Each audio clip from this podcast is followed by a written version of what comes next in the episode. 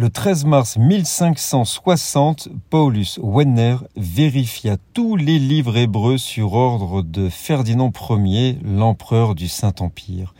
Paulus Wenner est né sous le nom d'Asher Yehuda ben Nathan Ashkenazi, médecin et professeur d'hébreu à l'université de Vienne en Autriche.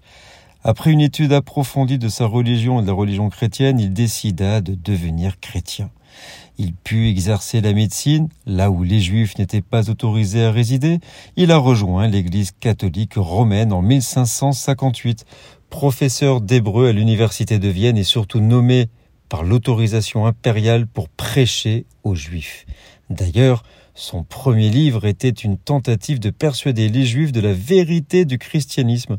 Et le 13 mars 1560, l'empereur Ferdinand Ier ordonna que tous ses livres hébreux soient amenés à Vienne et lui demande expressément d'en vérifier leur contenu.